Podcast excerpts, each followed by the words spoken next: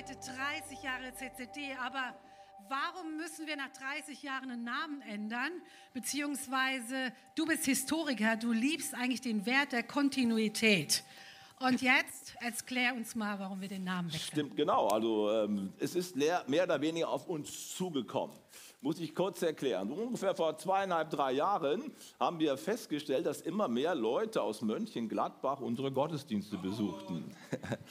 Ich werde gleich noch was sagen zu unseren Mönchengladbacher Freunden. Und äh, irgendwann mal saßen wir da unten in der Willkommenslounge und Febe und ich hatten ein Gespräch mit einer Frau aus Mönchengladbach und die sagte zu uns, Bernhard und Febe, warum kommt ihr nicht nach Mönchengladbach und baut in dieser Stadt genauso eine Kirche wie diese hier? Und äh, als, als, als das so an uns angetragen wurde, haben wir plötzlich gemerkt, wow, die Kirche, die wir hier bauen in Düsseldorf, scheint offensichtlich auch geeignet zu sein für andere Orte. Und plötzlich ist unser Horizont größer geworden und wir haben gesagt, okay, wir wollen der Spur folgen. Und äh, auf diesem Weg haben wir dann festgestellt, dass wirklich viele Städte in Deutschland dringend neue Kirchen brauchen, ja. die auf der Höhe der ja. Zeit sind. Wisst ihr, was mich unglaublich umtreibt, ist, dass Hunderttausende von Menschen jedes Jahr die Kirchen verlassen. Das ist ein unglaubliches Drama, was hier passiert. Deswegen ist es mein Herzensschrei, wir brauchen Kirchen, ja, die äh, in der Lage sind, auf diese postmoderne Kultur eine Antwort zu geben, auf diese postchristianisierte Kultur eine Antwort zu geben. Und wir haben nur eine davon, es gibt auch andere, aber wir glauben, dass wir einen Auftrag haben, der größer ist als nur der hier für diese Stadt. Das hat sich entwickelt und im Laufe der Zeit haben wir dann festgestellt, dass auch andere Leute diese Vision aufgreifen. Vor allem unsere Mönchengladbacher Freunde haben letztes Jahr bei uns angerufen, haben gesagt, können wir nicht Teil von dieser Vision werden aus der Christengemeinde. Heute sind viele da, schön, dass ihr ja. heute gekommen seid, großartig. Und ähm, Deswegen haben wir heute die große Freude, euch in den neuen Namensrelease reinzubringen. Warum? Weil wenn du an mehreren äh, Orten gleichzeitig bist, brauchst du einen Namen, der überall passt. Ja. Das ist eigentlich die Hauptbegründung. Genau. Und ihr seht schon am Countdown, in 46 oder weniger Sekunden wisst ihr den Namen. Und ganz viele sind aufgeregt. Hey, Gott hat Türen geöffnet, Gott hat Wunder getan und wir sind durch die Türen gegangen. Wenn Gott Türen öffnet, lasst uns durchgehen. Aber es ist nicht nur ein neuer Name, sondern es ist auch eine neue Ausrichtung, Absolut. die wir einfach eingehen wollen. Und wir freuen uns darauf, dass wir das tun dürfen, dass Gott uns das wirklich geschenkt hat. Ich muss noch 20 Sekunden reden, also 10 Sekunden. Und äh, echt richtig, richtig stark stark war das, was Gott getan hat. Und bei zehn Leute, lasst uns gemeinsam runterzählen und dann erscheint der Name zehn, und wir rufen. Neun, acht, sieben, sechs, fünf, vier, drei, zwei, eins. Fokus! Fokus Kirche ist unser Name.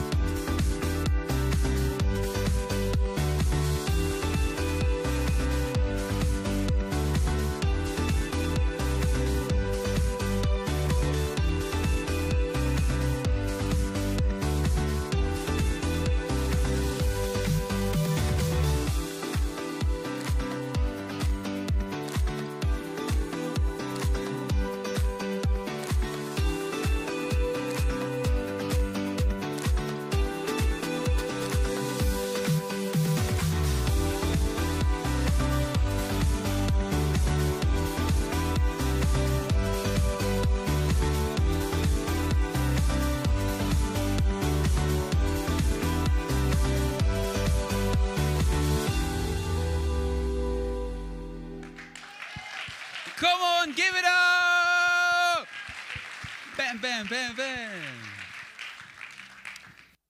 Wenn du in dir selbst ein Bedürfnis entdeckst, das durch nichts in dieser Welt gestillt werden kann, dann kannst du daraus schließen, dass du für eine andere Welt geschaffen wurdest.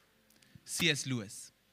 Ich weiß nicht, wie du dein Leben bisher beschreiben würdest, aber ich hätte mein Leben als Jugendlicher tatsächlich als nahezu perfekt beschrieben. Ich hatte alles. Ich hatte Familie, ich hatte Freunde, ich war gut in der Schule, ich hatte gute Sportkameraden, ich hatte alles. Und trotzdem bin ich mit 14 Jahren zu einem Punkt gekommen, an dem habe ich folgenden Satz formuliert. Du kannst alles haben und du hast trotzdem nichts. Warum?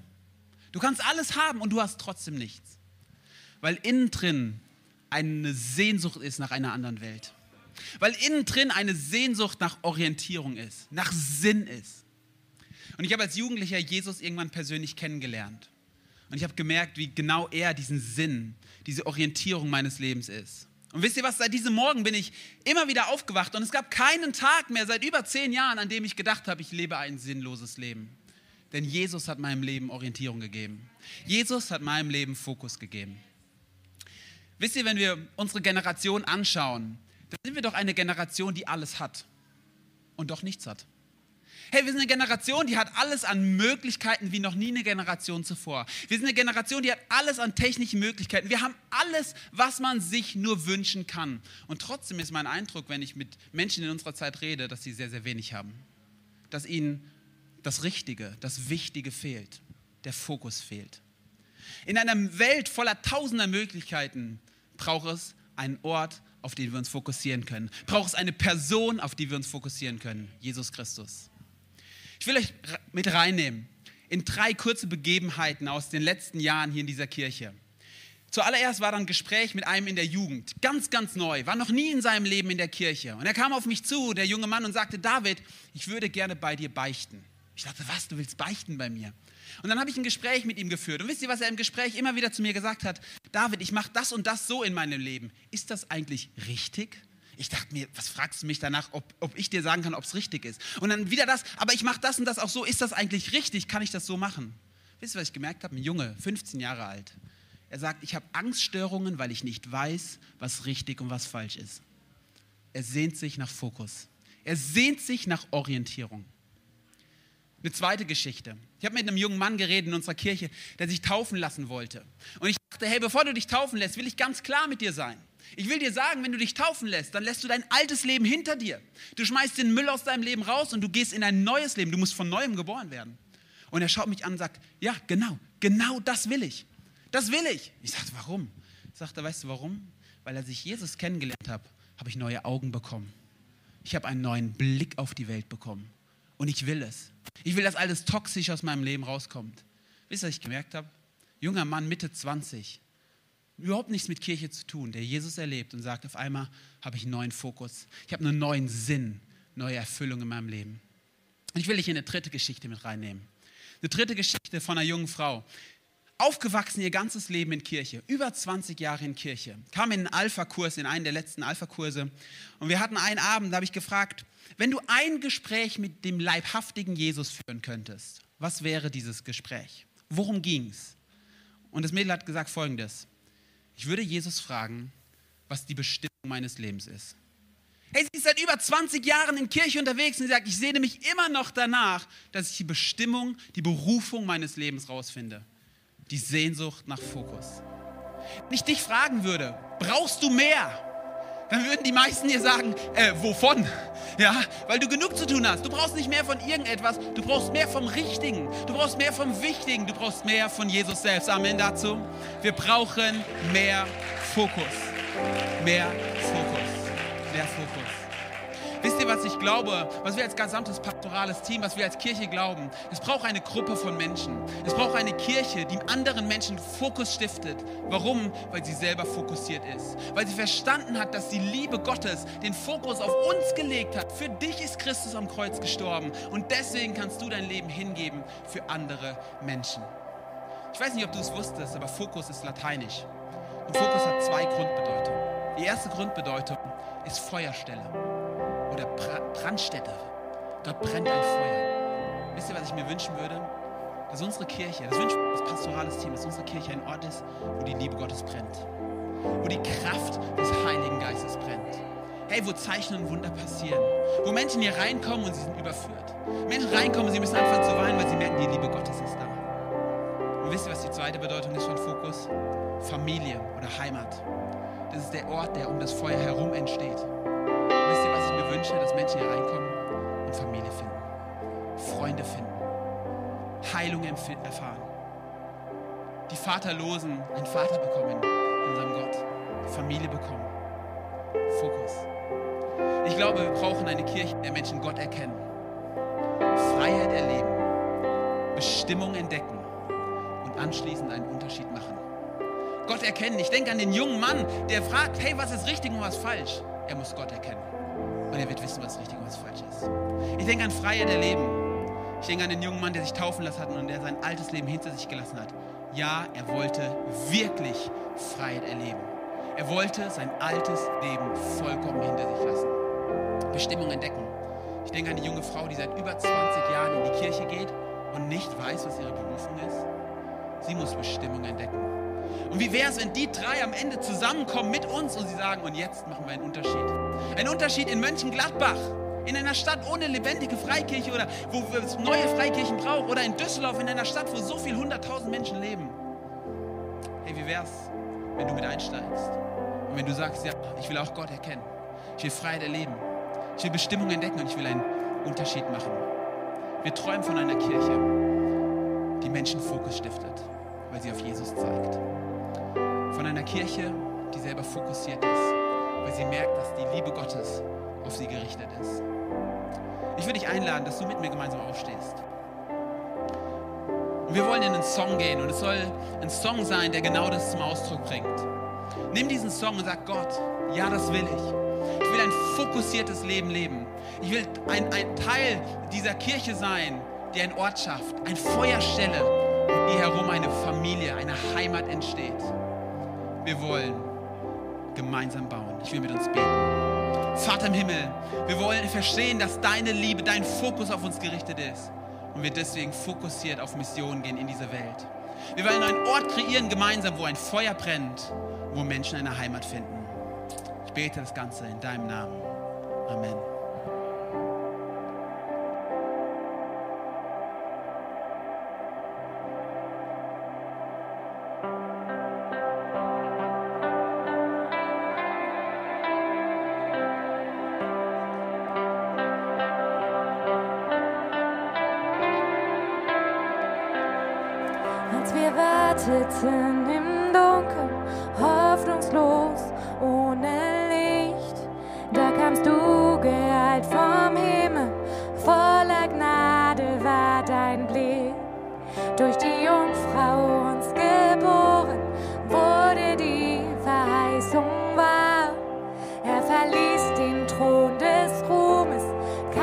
Krippe dort im Stall.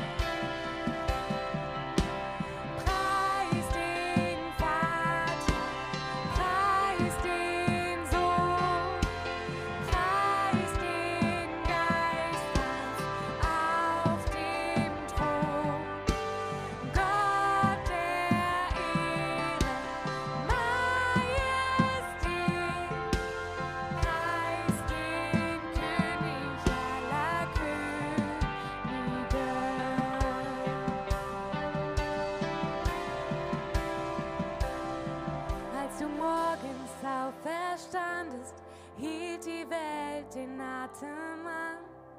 Denn der Stein war weggerollt, der Tod bezwungen durch das Lamm. Tote stiegen aus den Gräbern, Engel sahen staunend zu. Wer auch immer kam vom Vater,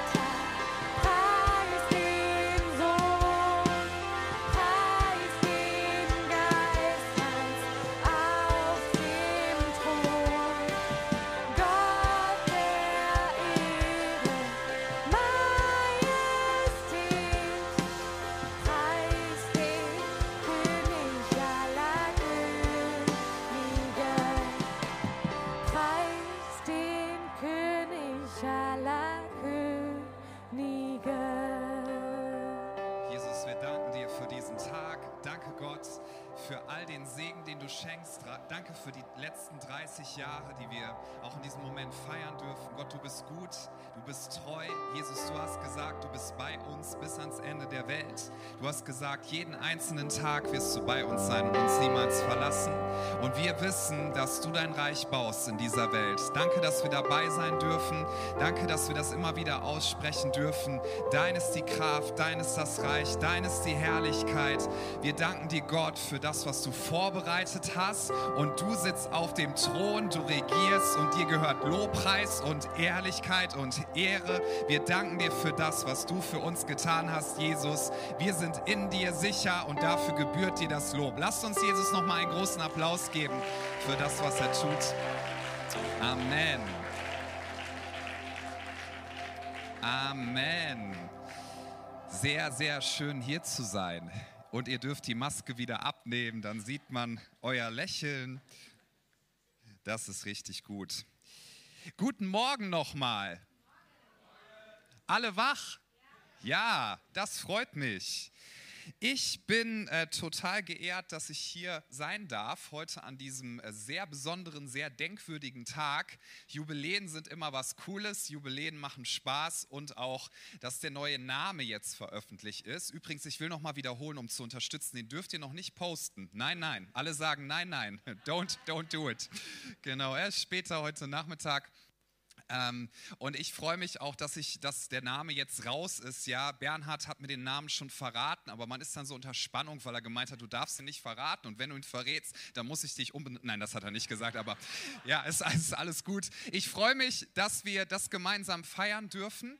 Und es sind immer ganz besondere Momente, wenn man auf eine Phase schaut, wo man herkommt. Das ist ja nicht nur eine Phase, das sind drei Jahrzehnte. Also das heißt, ich habe mal nachgerechnet, als diese Kirche gegründet wurde, da war ich acht Jahre alt. Sehr beeindruckend das Ganze. Und jetzt geht es in eine nächste Zeit und ich glaube, dass Gott dadurch viel tun möchte. Und ich, ich finde diesen Namen so hammer, als Bernhard mir den Namen gesagt hat, jetzt der Kirche. Ich habe mich richtig gefreut, weil ich dachte, an sich war das auch genau das, worüber ich gerne predigen wollte für diesen Sonntag. Und David hat das gerade auch so cool gesagt. Fokus ist ein entscheidendes Thema. Weil wenn du den Fokus richtig setzt, wenn du weißt, wo dein Fokus liegen sollte, dann entwickelt sich unglaublich viel Kraft, unglaublich viel Energie und gerade dieses Gefühl, das Leben macht Sinn, das kann sehr, sehr stark dadurch hergestellt werden, wenn wir den Fokus richtig setzen. Es kann aber auch passieren, dass wir den Fokus versuchen, auf alles Mögliche zu setzen und im Endeffekt nirgendwo der Fokus liegt. Und das ist dann sehr kraftlos. Und ich glaube, und äh, da will ich direkt mal einsteigen mit diesem Gedanken, dass wir nochmal festhalten dürfen, auch an alle, die schon gläubig sind, die sagen, ich bin Christ. Ich möchte nochmal mit uns gemeinsam festhalten, der Feind Gottes, Satan, kann dir niemals das klauen, was Jesus dir gegeben hat. Niemals. Das heißt, er kann dir nicht klauen, dass bereits bezahlt ist. Er kann dir nicht klauen, dass du gerettet bist. Und er kann dir auch nicht stehlen, dass du ewig leben wirst, selbst wenn du auf dieser Erde stirbst. Du wirst ewig weiterleben. So, das kann dir nicht geklaut werden. Was der Feind Gottes aber versuchen wird, ist, dass er deinen Fokus attackiert, dass er möchte, dass du diffus wirst, dass du, dass du irgendwo deinen Fokus setzt und er wird dir, so sagt das der Hebräerbrief, er wird dir versuchen, deine Zuversicht zu klauen. Das heißt, dass du, dass du da hinkommen sollst, dass du den Mut sinken lässt. Noch eine Sache übrigens, die er dir nicht klauen kann, ist deine Berufung. Er kann nicht der Kirche seine Beruf, die, ihre Berufung klauen und dir persönlich auch nicht. Und deswegen ist es so wichtig, dass wir aufpassen, dass unser Fokus nicht verschwindet. Und ich möchte mit uns in ein Kapitel aus dem Matthäusevangelium heute reinschauen. Das finde ich richtig stark, dieses Kapitel. Und zwar Kapitel 13. Da sagt Jesus eine ganze Menge über das Himmelreich beziehungsweise über das Reich Gottes. Und er erklärt uns, wie es beschaffen ist. Und ich finde, da sind ein paar sehr starke Aussagen drin, die dir und mir helfen können und auch euch als Kirche, dass wir den Fokus richtig setzen und dass wir mit aller Kraft auf das Ziel zulaufen, was Jesus für uns vorbereitet hat. Matthäus 13, Vers 44. Hier sagt Jesus, das Himmelreich gleicht einem Schatz, verborgen im Acker, den ein Mensch fand und verbarg. Und in seiner Freude geht er hin und verkauft alles, was er hat und kauft den Acker. Wir werden uns noch ein paar ähm, weitere Stellen aus diesem Kapitel anschauen, aber das soll mein Haupttext und auch der Hauptvers für heute sein, weil ich glaube, da liegt ganz, große Betonung drauf. Ich möchte mit uns nochmal die Frage stellen, wo liegt der richtige Fokus und von all dem, was wir glauben, von all dem, was wir tun und von all dem auch, was ihr als Kirche einsetzen möchtet, was steht eigentlich in der Mitte? Ich fange mal mit ein paar Verneinungen an. In der Mitte unseres Glaubens, in der Mitte unseres Auftrags steht nicht eine Liste von Regeln. Aha. In der Mitte von dem, was wir tun, stehen nicht ein paar gute Vorhaben, so nach dem Motto, das solltest du besser machen, das sollte geschickter laufen, hier solltest du dir gute Vorsätze setzen. Ein guter Christ, ja, schon die Bezeichnung ist falsch, ein guter Christ macht das so, ein schlechter Christ macht das so, das gibt es alles nicht. In der Mitte unseres Glaubens steht ein Schatz, steht ein Geschenk. Ich sage das nochmal, in der Mitte von all dem, was wir glauben, in der Mitte von all dem, was wir tun, steht ein Schatz und steht ein Geschenk. Ich möchte mal zu allen Ehepaaren äh, kurz sprechen, nur für einen Moment, ja, dass die Singles nicht nervös werden. Alle Ehepaare dürfen sich einmal melden. Wer ist glücklich verheiratet? Ich würde mich schnell melden bei der Frage. Genau. Wieso hast du eine Sekunde gezögert? Ja, ich möchte mit uns mal kurz über Hochzeiten reden. Ich liebe Hochzeiten, hat auch was damit zu tun, dass ich gerne esse, ja. Aber das ist natürlich nicht der Hauptgrund, warum ich Hochzeiten liebe, sondern natürlich, weil es so romantisch ist, so schön und und ich liebe das, wenn, wenn, wenn ich Menschen ja dieses, dieses Sprechen abnehmen darf vor Gott und, und vor Zeugen. Und weißt du, was ich noch nie gehört habe bei einer Hochzeit? Und ich habe es übrigens selber auch nicht so gesagt. So, dass das gesagt wird, weißt du, ich habe jetzt ganz viele Gefühle für dich, Schatz. Und ich verspreche dir, ich, ich werde quasi dir so mein halbes Leben geben. Ja, aber ich würde auch gern schon noch ein bisschen Single bleiben. Ähm, außerdem, ich meine, wir leben in einem freien Land, jetzt dir alles geben, also schon ein bisschen, ja, und so manchmal, aber du wirst mir nicht reinsprechen, bitte, ja. Und ähm, ja, du bist ein Schatz in meinem Leben. Okay, ihr wisst schon, ne? Das ist nicht sonderlich romantisch und ich die Flitterwochen, die werden vielleicht auch nicht ganz so prima dann, wie man sich die vorgestellt hat. Ja. Es geht darum, dass wir sagen, bei einer Hochzeit, mein bisheriges Leben als Single, das ist vorbei. Wenn du so willst, ich sterbe für dieses Leben. Denn nur wenn ich für das Single-Leben sterbe, kann ich in das Eheleben hineingehen. Weiß jemand, wovon ich spreche? Ich kann nicht zu meiner Frau sagen, weißt du, ich gebe dir schon eine ganze Menge, aber ein paar Sachen möchte ich gerne behalten. Wenn mir jetzt einfallen würde nach diesem Gottesdienst heute oder nach den beiden Gottesdiensten, wow, hier ist ja der Flughafen um die Ecke, das ist ja kein falscher Einfall, aber stell dir mal vor, ich würde heute entscheiden, ich fliege nach Dubai und ich sag's meiner Frau nicht und ich mache Kamelreiten und was man da nicht alles machen kann und ich, meine Frau schreibt mir, ich antworte ihr nicht und nach drei Wochen lasse ich mich mal herab und antworte ihr, ja, ich bin in Dubai und sie so, wieso bist, hast du es nicht mit mir abgesprochen? Und dann würde ich ihr antworten, das muss ich nicht. Ich meine, du hast mir gar nichts zu sagen, bitteschön, das kann ich ganz frei entscheiden. Ja, wer weiß, dass das die Ehe nicht romantischer macht? Wenn ich, wenn ich dieses Leben haben möchte, dann muss ich meinem vorherigen Leben sterben. Und zwar nicht, es wird nicht funktionieren, wenn ich dazu gezwungen werde, denn ich habe meine Frau nicht geheiratet, weil mich jemand dazu gezwungen hat, sondern weil ich ihr gesagt habe und auch in echt, du bist mein Schatz, du bist mein Liebling, du bist die Einzige, ich liebe dich. Und an diesem Hochzeitstag habe ich ihr nicht nur gesagt, ich liebe dich heute, sondern es geht darum, dass ich ein Versprechen gebe, dass ich sie auch zukünftig lieben werde. Und zwar für den Rest unserer Tage auf dieser Erde. Ich werde da sein. Ich werde dich nicht verlassen. Und alles andere im menschlichen Sinne gesehen, werde ich hinten anstellen. Die wichtigste Beziehung, die ich habe, ist zu Gott. Aber danach bist du die wichtigste Beziehung. Du bist die wichtigste menschliche Beziehung, die ich habe. Und zwar nicht, weil mich jemand dazu zwingt, sondern weil ich es freiwillig will. Und darum geht es hier dass wir unseren Fokus ausrichten. Mancher könnte ja fragen, gut, warum jetzt noch nach Mönchengladbach? Warum die Namensänderung? Warum so viel Energie? Weißt du, du wirst nur gerne die Energie investieren in das, was Gott tut, wenn du zuallererst nochmal erkennst, das hier ist ein Schatz um den es geht. Es geht ums Himmelreich. Es geht um die einzige Sache, die garantiert erfolgreich sein wird. Himmel und Erde werden vergehen. Dinge werden kommen und gehen. Gesellschaften kommen und gehen. Politische Systeme kommen und gehen. Aber das Königreich Gottes bleibt. Ich weiß, dass es sich lohnt. Ich weiß, ich weiß, dass alles, was wir investieren, es wird eine ewige Bedeutung haben. Und Freunde, ich, ich könnte fast ausrasten vor Glück, wenn ich darüber rede. Das merkt man vielleicht auch ein bisschen. So, in der Corona-Zeit ist ja für viele, eigentlich für alle, denke ich, nochmal so viel durchgeschüttelt worden. Aber weißt du, bei aller Herausforderung, die es bringt und die ich nicht bagatellisieren möchte, gar nicht, ein Durchschütteln zeigt nochmal, was bleibt am Ende übrig. Und am Ende ist für mich übrig geblieben, dass ich gesagt habe, bei aller Herausforderung, bei aller Mühe, auch mich als Pastor hat diese Zeit viel Energie gekostet. Viel Energie. Und ich glaube uns alle auf die eine oder andere Art und Weise. Aber ich habe festgestellt, ich liebe Jesus von ganzem Herzen und das ist mein Schatz. Und egal was passiert, selbst wenn ich morgen abtreten würde aus diesem Leben, ich weiß, mein Leben ist sicher in seiner Hand und ich weiß, das Beste kommt noch und ich weiß, ich steuere auf eine Zukunft zu, die kann mir niemand nehmen.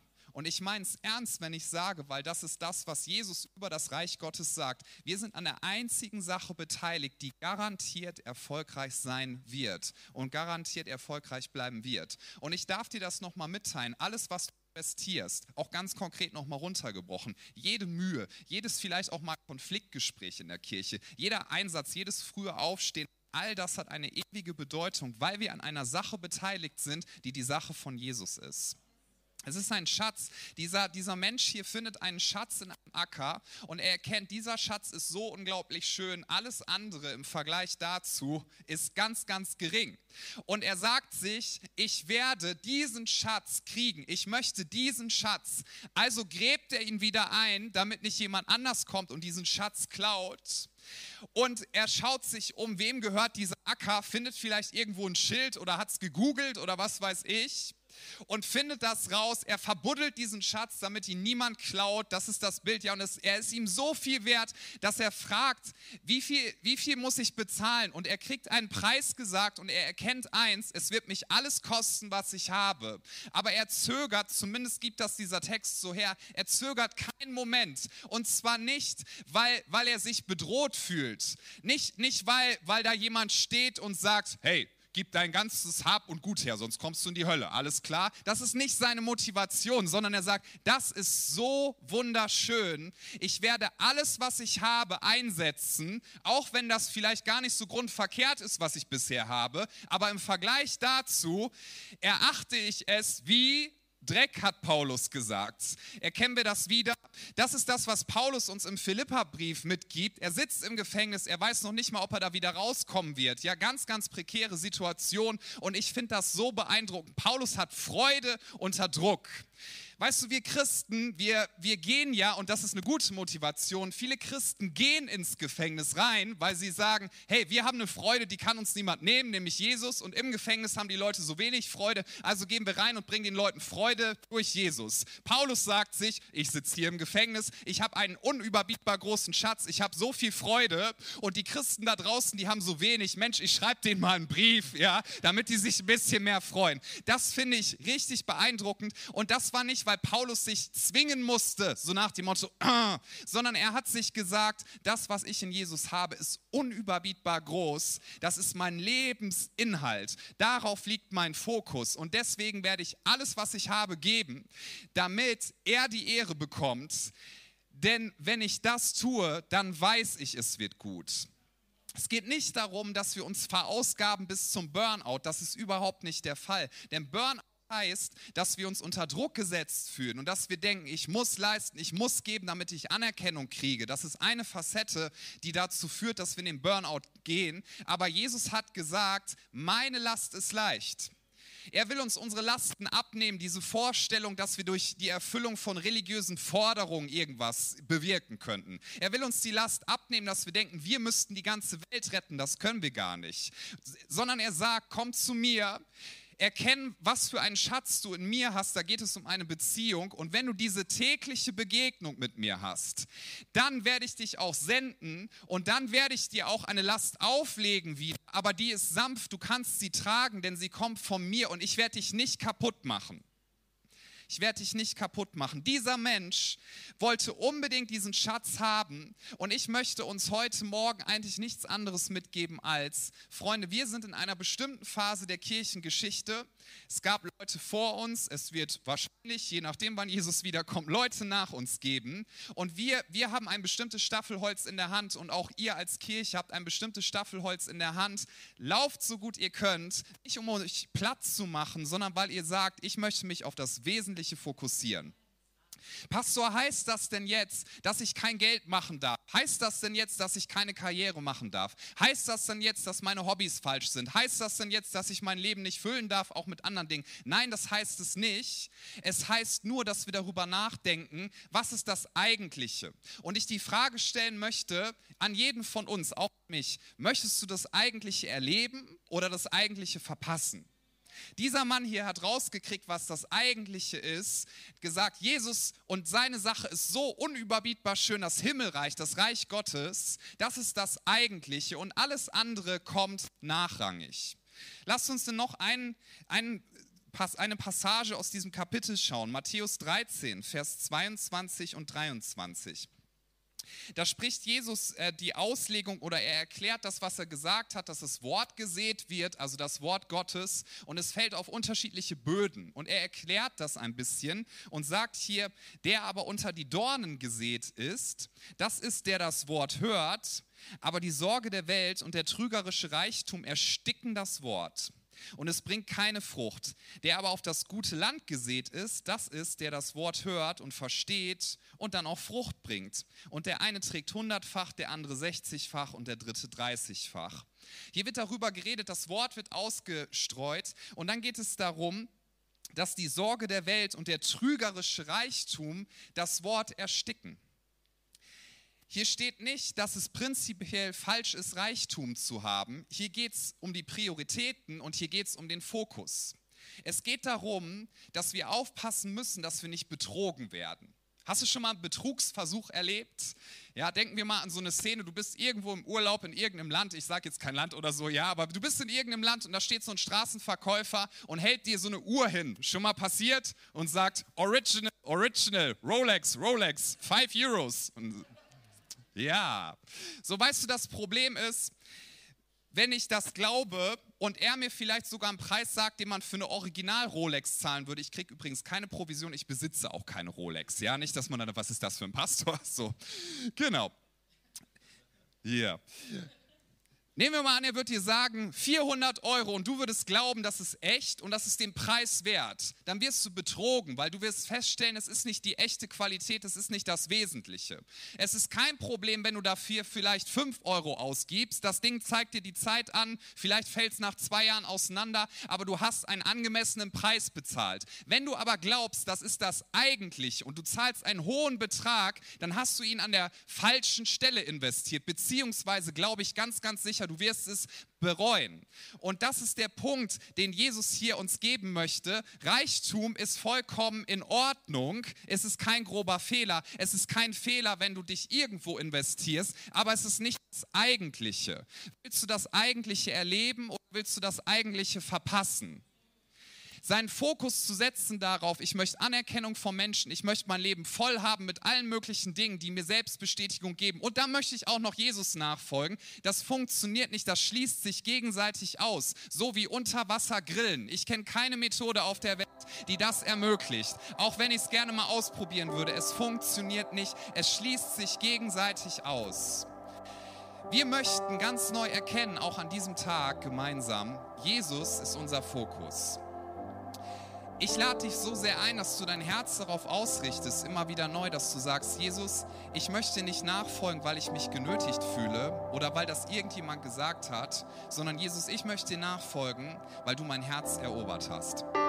Jesus hat dir seine Liebe unter Beweis gestellt. Vor 2000 Jahren an einem Kreuz hat er gesagt, ich liebe dich so sehr und ich beweise es dir. Ich gebe mein Leben für dich. Ich habe bezahlt, es ist alles getan. Lass dich füllen von dieser Liebe. Denn dann wirst du auch die Kraft haben, auch gemeinsam mit deiner Kirche zu sagen, Jesus, was auch immer du sagst, wo du uns hinsendest, da wollen wir hingehen. Und wenn du uns nach Mönchengladbach sendest, dann wollen wir da hingehen. Und wenn du uns weitere Orte sendest, dann wollen wir da hingehen. Und zwar nicht, weil wir unser Reich bauen, sondern weil du uns alles gegeben hast. Wir können weder aufsteigen noch absteigen in der Rangordnung. Wir haben alles. Hey, wir sind Kinder Gottes, unsere Schuld ist vergeben, wir, sind, wir werden als heilig betrachtet und wir haben ein ewiges Zuhause. Gott ist dein Vater, Jesus ist dein Retter, du hast ein ewiges Zuhause im Himmel, mehr geht nicht. Das kann dir niemand nehmen. Und das ist die Frage, mit der ich auch schließen möchte. Jesus hat uns ja unter eine gewisse Spannung gesetzt und, und hat uns mitgegeben, wir sollen bereit sein auf sein Wiederkommen. Ich gedacht, Jesus, wieso machst du das? Ja, habe ich mich manchmal gefragt. So immer dieses, oh, vielleicht kommt er bald wieder. Und es soll uns ja nicht unter Angst setzen oder in, in Angst versetzen, sondern es geht um eine freudige Erwartung. Und wenn wir uns darauf freuen können, dass Jesus wiederkommt, vielleicht während wir leben, vielleicht aber sterben wir auch und dann kommt Jesus für uns wieder in dem Moment, ja? Und er kommt in der nächsten oder übernächsten oder überübernächsten Generation. Es geht ja darum, dass wir uns auf das freuen, was das Eigentliche ist. Denn das hier ist, sagen wir mal, bestenfalls provisorisch und irgendwann wird alles wiederhergestellt sein. Und jetzt lade ich uns ein, dass wir gemeinsam aufstehen und wenn ihr mir erlaubt, ich werde uns noch zwei Verse lesen, weil die so kraftvoll sind aus diesem Kapitel. Dort steht Matthäus 13, Verse 31 bis 32.